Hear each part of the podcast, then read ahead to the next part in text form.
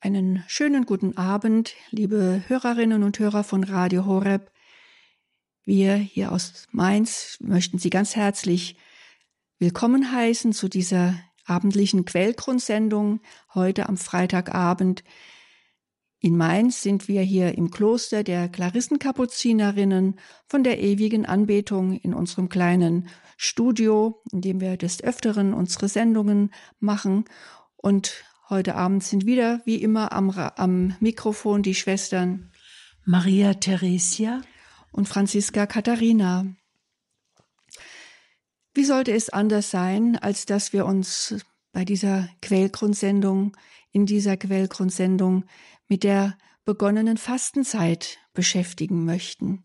Und wir möchten Sie dazu einladen, sich mit uns einige Gedanken zu der Zeit zu machen, die eine Vorbereitungszeit auf das Osterfest sein will und die jetzt gerade erst begonnen hat. Wir sind in der ersten Fastenwoche und am heutigen Abend möchten wir ganz gerne mit Ihnen eine kleine Liedbetrachtung machen über ein Lied, was sehr gut in die Fastenzeit passt und in der Fastenzeit, wenn gesungen wird, gerne gesungen wird.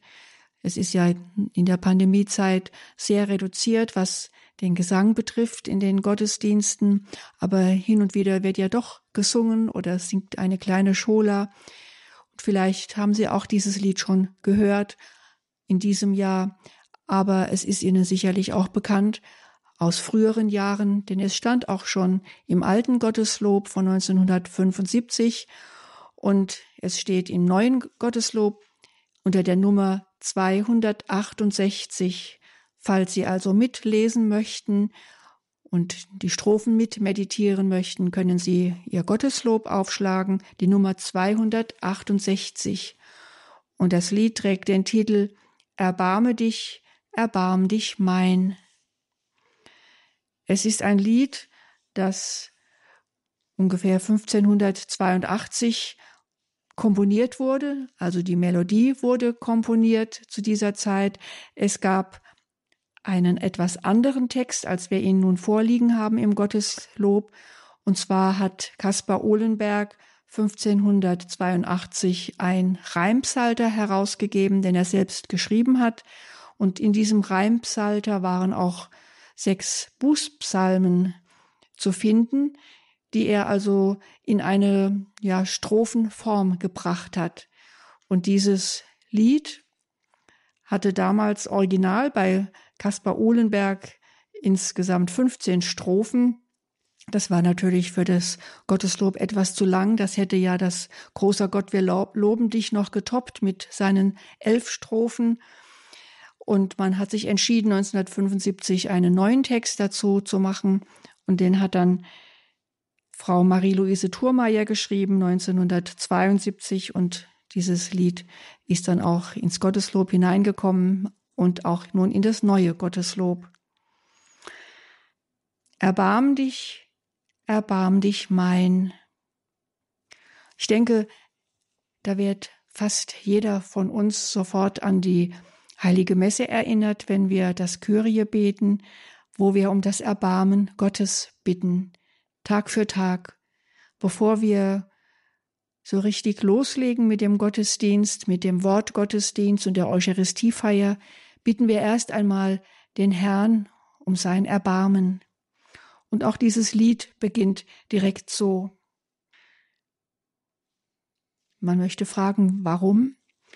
Vielleicht ist es wichtig zu wissen oder hilfreich zu wissen, dass dieses Lied ein Psalmenlied ist nach dem Psalm 51, der sicherlich einigen, vielleicht sogar vielen von uns bekannt ist, der mit den Worten beginnt, Gott, sei mir gnädig nach deiner Huld, tilge meine Frevel nach deinem reichen Erbarmen. Also gleich im ersten Vers wird schon das Erbarmen angesprochen und dieses Lied beginnt dann auch mit diesem, mit dieser Bitte nach Erbarmen. Dieser Psalm, nur in Klammern angemerkt, wird ja dem König David in den Mund gelegt, der ja von Nathan sozusagen die Augen geöffnet bekam für sein Unrecht, das er getan hat, dass er eine Verbindung mit Betseba eingegangen ist, ein Kind gezeugt hat und ja mit einiger List versucht hat, Uriah, den Mann von Bathseba, dieses Kind unterzuschieben, was misslungen ist, und so lässt er ihn zum Schluss sogar töten. Und diese Schuld liegt schwer auf seinem Herzen, und so betet er dann diesen Psalm, diesen Bußpsalm, in dem er Gott um Vergebung und Erbarmen bittet. Ich möchte gerne einmal die erste Strophe vorlesen, dass wir sie mal gehört haben und uns dann ein bisschen anschauen können miteinander.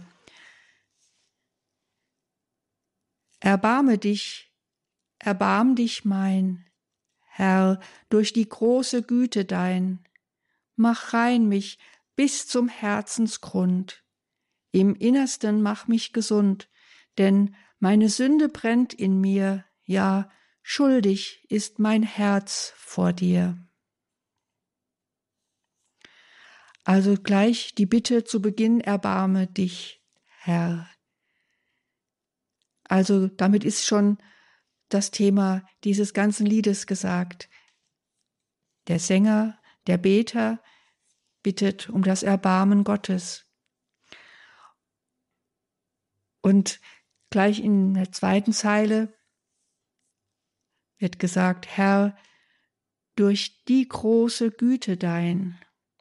Also das heißt, erbarm dich, Gott, nicht weil ich so gut bin und so toll bin und weil ich ähm, ja über allem stehe, was ich tue, auch wenn es nicht gut ist, sondern im Gegenteil, weil ich so schwach bin und immer wieder hineinfalle in die Sünde. Der einzige Grund, weshalb er sich meiner erbarmen kann, ist der, dass er eine große Güte in sich trägt, so wie es hier heißt, durch die große Güte dein. Das ist der Grund, weshalb sich Gott erbarmen kann, weil er die Güte in Person ist, weil er jeden einzelnen von uns so sehr liebt, dass er uns nur das Gute wünscht. Und wenn wir ihn um Erbarmen bitten, dann wird er in seiner Güte darauf reagieren, nicht in seinem Zorn und in seiner Enttäuschung über uns, sondern seine Güte schenkt uns dieses Erbarmen. Und weiter heißt es, mach rein mich bis zum Herzensgrund. Da fällt mir ein, was Jesus immer wieder über die Pharisäer sagt, dass sie die Reinheitsgebote halten, aber dass nicht das, was in den Menschen hineingeht, rein oder unrein ist, sondern das, was aus dem Menschen herauskommt. Also was aus dem Herzen der Menschen kommt. Und wenn man Gott bittet, mach rein mich bis zum Herzensgrund, dann möchte ich nicht, dass er mich einfach mal von außen ein bisschen reinigt, ein bisschen wäscht, ein bisschen mit Wasser abwäscht, den Schmutz abwäscht, sondern dass er bis an mein Herzensgrund heranreicht, dass er das aus meinem Herzen herausholt, was sich dort festgebissen hat und was mich zur Sünde verführt oder was mich als Schuld belastet. Ja, das kann nur Gott bis an mein Herzensgrund zu kommen. Das kann kein Mensch. Ein Mensch kann den anderen gut und sehr gut kennen und in und auswendig kennen, aber bis an den Herzensgrund zu gelangen, bis auf den Herzensgrund zu schauen, das kann nur Gott. Mach rein mich bis zum Herzensgrund. Im Innersten mach mich gesund. Mal Hand aufs Herz.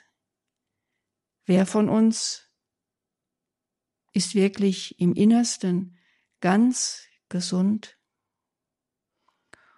Und ich spreche da nicht nur einfach von der körperlichen Gesundheit. Ich kann vor Gesundheit strotzen, aber in meinem Herzen doch krank sein, verletzt sein, durch andere, aber auch durch das, was ich an Fehlern gemacht habe. Wir alle sehnen uns danach, gesund zu sein und vor allem gesund im Herzen. Und auch hier ist es Gott allein, der mein Herz gesund machen kann. Er kann mein Herz rein machen und wenn es rein ist von ihm her, dann wird es auch gesund. Ich kann mich darum bemühen, möglichst wenig Schmutz in mein Herz hineinzulassen. Ich kann mich darum bemühen, ihn immer wieder um sein Erbarmen anzuflehen, aber gesund machen kann nur er mich. Und dann heißt es weiter, denn meine Sünde brennt in mir, ja, schuldig ist mein Herz vor dir. Also ist mein Inneres krank, weil mein Herz schuldig ist, und zwar vor Gott. Und diese Sünde, die mich, die, die mir ein schuldiges Herz beschert, diese Sünde brennt in mir. Etwas, was brennt, ein Feuer, das brennt, zerstört. Und wenn die Sünde in mir brennt und ich nichts dagegen tue, dann werde ich innerlich immer mehr verbrennen. Und es ist die Frage, spüre ich es überhaupt noch, wenn es in mir brennt, wenn die Sünde in mir brennt und in mir nagt? Spüre ich es? Oder bin ich schon abgestumpft und bin perfekt im Verstecken, im Verschweigen, im Verdrängen?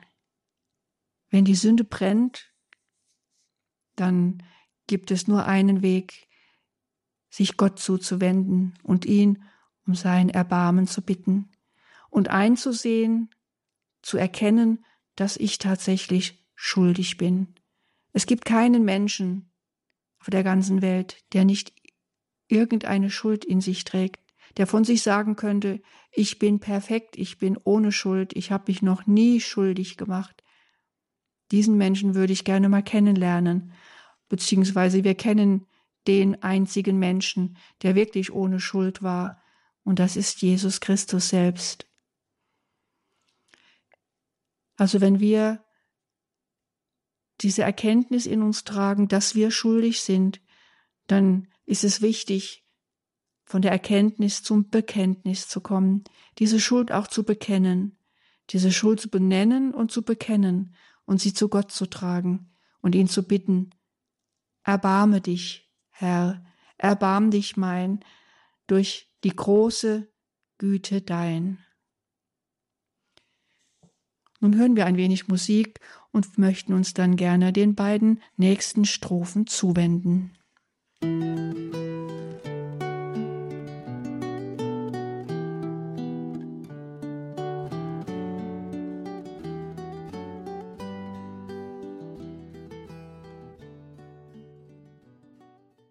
In der zweiten Strophe dieses Liedes, das wir heute Abend betrachten, heißt es, Arm ward ich in die Welt geschickt, von Anbeginn in Schuld verstrickt. Arm ward ich in die Welt geschickt. Wenn wir Menschen doch wirklich einsehen könnten, dass wir wirklich als armes kleines Wesen auf die Welt kommen und alles, was uns dann zufliegt, die ganze Entwicklung, unsere Umgebung, unsere Familie, ein warmes Zuhause, eine Heimat, all das ist ein Geschenk. All das ist eine freie Zugabe die wir uns nicht erleisten können und die wir uns nicht nehmen können. Wenn wir so einen kleinen Menschen anschauen, wie abhängig er ist von Anbeginn, dass er darauf angewiesen ist, geliebt zu werden, dann wissen wir doch, dass wir arm auf die Welt kommen. Da heißt es noch weiter, von Anbeginn in Schuld verstrickt. Von Anbeginn in Schuld verstrickt. Nur eine, nur eine ist ohne Schuld. Nur eine ist nicht von Anbeginn in Schuld verstrickt. Und das ist die Gottesmutter, Maria, die ohne Sünde empfangen ist, Maria, die unbefleckte, die ganz reine. Sie ist die einzige.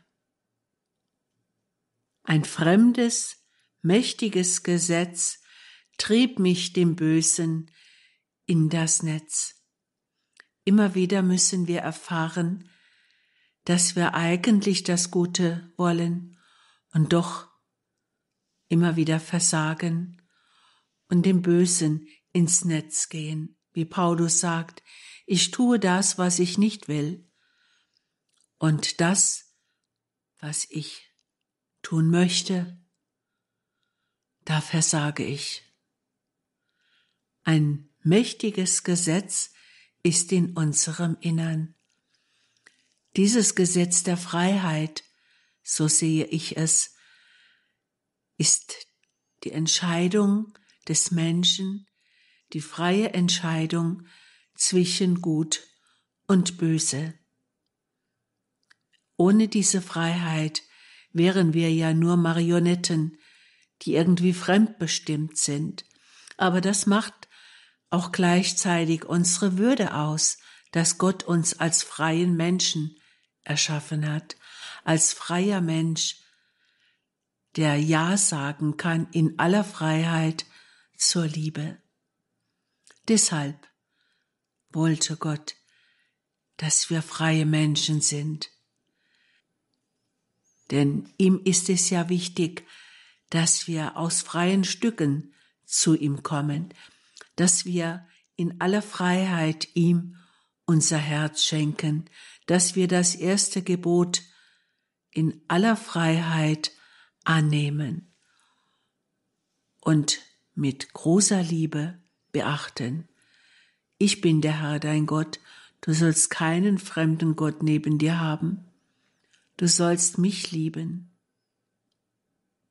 Lieben aus ganzem Herzen, das macht die Freiheit des Menschen aus. Und doch sind wir von einem fremden Gesetz oft derart bestimmt, dass wir fähig werden, Nein zu sagen, Nein zu einer Liebe, und sei es auch nur zeitweise. In diesem Lied wird ja immer wieder der Herr angesprochen, Gott wird angesprochen, du weißt, was mich zu innerst quält. Vor dir allein hab ich gefehlt. So sagt es auch der verlorene Sohn. Vor dir allein, Vater, hab ich gefehlt. Es ist schon ein großer Trost in diesen Worten, dass der Mensch weiß, wem er sein Missgeschick klagen kann, wem er es klagen kann, dass er von einem bösen, mächtigen Gesetz bedroht ist. Und er erwartet alle Hilfe von dem, der ihn geschaffen hat. Von Anbeginn, von Anbeginn bin ich arm auf die Welt gekommen und doch ich bin ein Gedanke Gottes, einmalig und gewollt. Es ist unser Leben.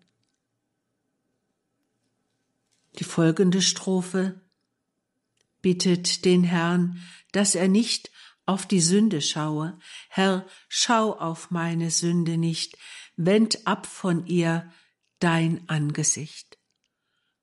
Als könne Gott sein Angesicht abwenden, damit er nicht mehr alles sieht, so wie man das kleinen Kindern äh, immer wieder gesagt hat, da ist ein Auge, das alles sieht. Und wenn du nicht brav bist, folgt die Strafe. Von einem solchen Gott reden wir nicht. Und doch, der Beter möchte, dass Gott nicht auf die Sünde schaut. Er soll doch vielmehr auf den guten Willen schauen. ein reines Herz erschaff in mir, so weiß wie Schnee sei es vor dir. Die Ursehnsucht des Menschen wird da deutlich, rein und weiß sein wie Schnee. Ich erinnere mich als Kind, als ich so zu den ersten Beichten gehen durfte, dass ich nach der Beichte einmal die Kirche verlassen hatte mit dem Priester und das ganze Dorf war weiß, weil es inzwischen geschneit hatte. Und ich weiß es bis heute, wie beeindruckend es war, als wir dann ein kleines Lied sangen, so weiß und so rein und so weiß wie der Schnee, so wollen wir miteinander in das Himmelreich gehen. Also die Ursache, die Ursehnsucht des Menschen, rein sein und weiß sein, einfach schön sein, einfach schön sein. Der Mensch ist nicht für die Hässlichkeit geboren, der Mensch ist für die Schönheit geboren. Auch gerade der Sünder weiß, was es heißt, rein zu sein. Und dann kommt es, berühre mich mit deiner Hand, die alle Macht des Bösen band. Gott möge unser Herz berühren, und davon bekommt er nie genug. Gott hat aller Dinge genug, aber das Herz des Menschen zu berühren, davon bekommt er nie genug. Und darum bittet der Beter, berühre mich mit deiner Hand, denn davon erhoffe ich alles, davon erhoffe ich, dass ich rein und weiß werde wie Schnee. Die Ursehnsucht des Menschen. Nach einer kleinen Musikpause machen wir weiter mit diesem begonnenen Fastenzeitlied. Herr,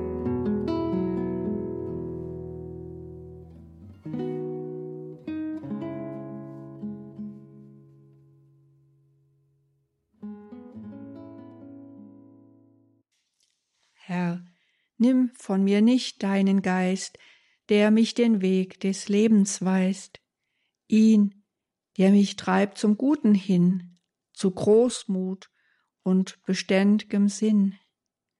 Befreie mich von Schuld und Not, dass ich dich rühme, Herr, mein Gott. So lautet die vierte Strophe unseres Fastenzeitliedes. Herr, nimm von mir nicht deinen Geist. Bisher in den Strophen ging es immer um Gottes Erbarmen, um sein Verzeihen und seine Berührung, um sein mich rein und gesund machen. Jetzt geht es darum, Herr, nimm von mir nicht deinen Geist. Das heißt für mich, ich habe doch seinen Geist. Ich bitte nicht um den Geist, das heißt hier nicht, bitte schenk mir deinen Geist, sondern nimm von mir nicht deinen Geist. Ich trage den Geist in mir. Ich bin getauft, ich bin gefirmt, der Heilige Geist hat Wohnung in mir genommen. Und ich brauche diesen Geist, ich brauche den Heiligen Geist, damit er mich den Weg des Lebens weist, zum Guten hin, zu Großmut und beständigem Sinn. Allein aus mir heraus schaffe ich das nicht. Und deshalb die Bitte, Herr, nimm von mir nicht diesen deinen Heiligen Geist, sonst bin ich ganz dem Bösen verfallen, sonst wende ich mich immer und immer und immer wieder nur dem Bösen hin. Und dann die, wieder der, die Bitte, befreie mich von Schuld und Not. Also ich habe Schuld und Not auf mich genommen, oder besser gesagt, ich habe Schuld auf mich genommen und dort bin dadurch in Not geraten und bitte nun darum, dass er mir nicht den Heiligen Geist wegnimmt, sozusagen als Strafe, sondern dass er mir diesen Geist lässt, damit er mich zum Guten führt. Aber der eigentliche Sinn, worauf es hinausläuft, ist der letzte Halbsatz dieser Strophe. Dass ich dich rühme, Herr mein Gott. War es bisher immer die Bitte um sein Erbarmen, so geht es jetzt darum, dass der Beter, der Sänger des Liedes, Gott mit freiem, mit reinem, mit gesundem Herzen rühmen möchte. Das geht schlecht mit einem belasteten Herzen. Wie kann ich Lobpreislieder singen, wenn ich eine schwere Schuld in meinem Herzen trage? Das verschlägt mir doch die Sprache, das verschlägt mir den Lobpreis. Also brauche ich das Wirken seines Geistes zum Guten hin, damit ich Gott rühmen kann. Und in der fünften Strophe geht es dann weiter, da heißt es nämlich, ja, öffne mir den stummen Mund, dann tu ich allen Menschen kund, was Großes du an mir getan, wie du mich nahmst in Gnaden an, dass wer dir fern ist, sich bekehrt und so in dir auch Heil erfährt. Ja, durch den, durch die Sünde wird mein Mund stumm, dann verstumme ich, dann habe ich ein schlechtes Gewissen, da stehe ich stumm vor Gott, bis er mir den Mund wieder öffnet, damit ich meine Schuld bekennen kann, aber, das ist dann der nächste Schritt, damit ich allen Menschen kundtun kann, was er an mir Großes getan hat, nämlich meine ganze Schuld vergeben, mein Herz reinmachen, mich weiß machen wie Schnee und mich annehmen als sein Kind. Und dann nochmal einen Schritt weiter, Gott zu rühmen und zu loben ist das eine, aber dann auch von ihm zu künden, damit die Menschen, die ihm fern sind, sich auch bekehren, auch das Glück erfahren, wie es ist, die Schuld aus dem Herzen genommen zu bekommen, die Verzeihung erfahren zu haben und so sein Heil geschenkt zu bekommen. Also es geht nicht nur um die Schuldvergebung des Beters, es geht um Gott, um sein Lobpreis und ja, um Zeugnis zu legen von seiner Güte und seinem Heil und seiner Gnade.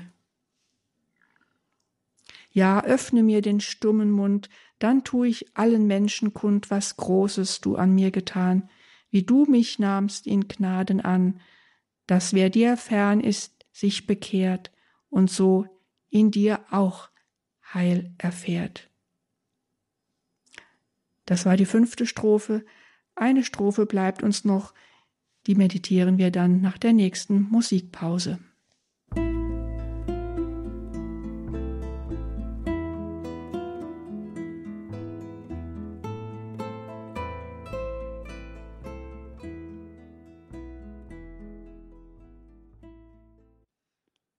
Wir sind nun bei der sechsten Strophe des Liedes angelangt. Da heißt es, Nimm an, was ich zum Opfer bring, das Herz zerschlagen und gering, den Geist, der seine Ohnmacht kennt und dich, den Herrn, den Höchste nennt. Dann will ich deiner Güt und Ehr in Ewigkeit Lob singen, Herr.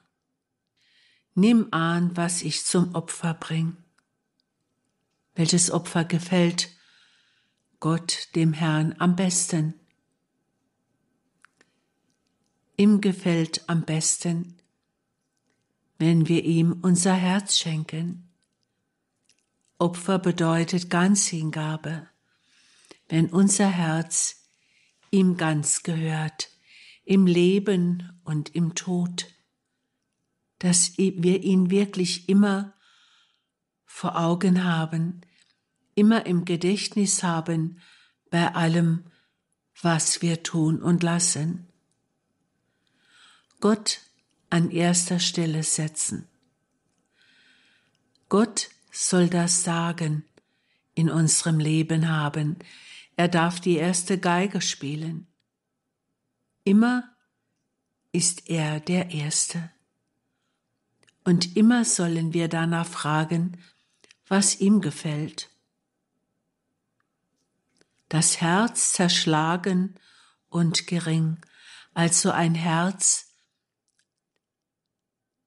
das wirklich alles bereut, was nicht Gottes ist.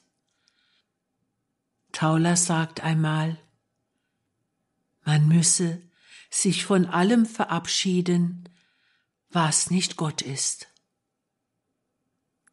Und dann könne Gott zu uns sprechen, sich von allem verabschieden, was nicht Gott ist.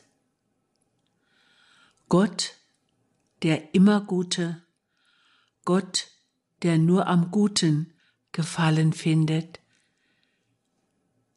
dem Bösen immer widerstehen. Und das ist in unserem Leben gar nicht so einfach. Sich mit ganzem Herzen auf Gott ausrichten. Sich verabschieden von allem, was uns von Gott wegführen könnte. Es ist in unserem Leben ein Kampf und es wird auch ein Kampf bleiben. Es heißt da, der Geist, der seine Ohnmacht kennt. Das Herz also ist zerschlagen und gering und der Geist kennt seine Ohnmacht. Aber keine Angst, wir haben einen Gott, der uns helfen will, ja, der nicht so sehr im Sinn hat, als uns an sich zu ziehen. Und diesen Gott, diesen Herrn, den preise ich als den Höchsten in meinem Leben. Dann will ich deiner Güt und Ehr in Ewigkeit Lob singen, Herr, und damit wären wir am Ziel und damit wären wir am Ende unserer Meditationssendung. Denn was gibt es da noch zu tun? Gott loben in Ewigkeit. Das ist es, was wir mit ganzem Herzen und mit ganzem Sinn erhoffen dürfen, wenn wir sein Erbarmen erfahren, wenn wir auf ihn unsere Hoffnung setzen und von ihm alles erwarten. Es liegt nur an uns, ob wir uns von all dem verabschieden, was nicht Gott ist.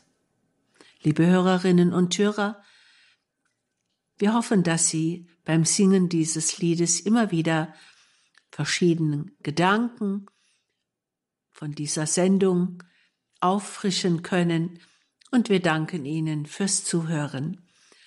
Am Mikrofon waren Ihre Schwestern Franziska Katharina und Maria Theresia. Wir wünschen Ihnen eine gesegnete Nacht.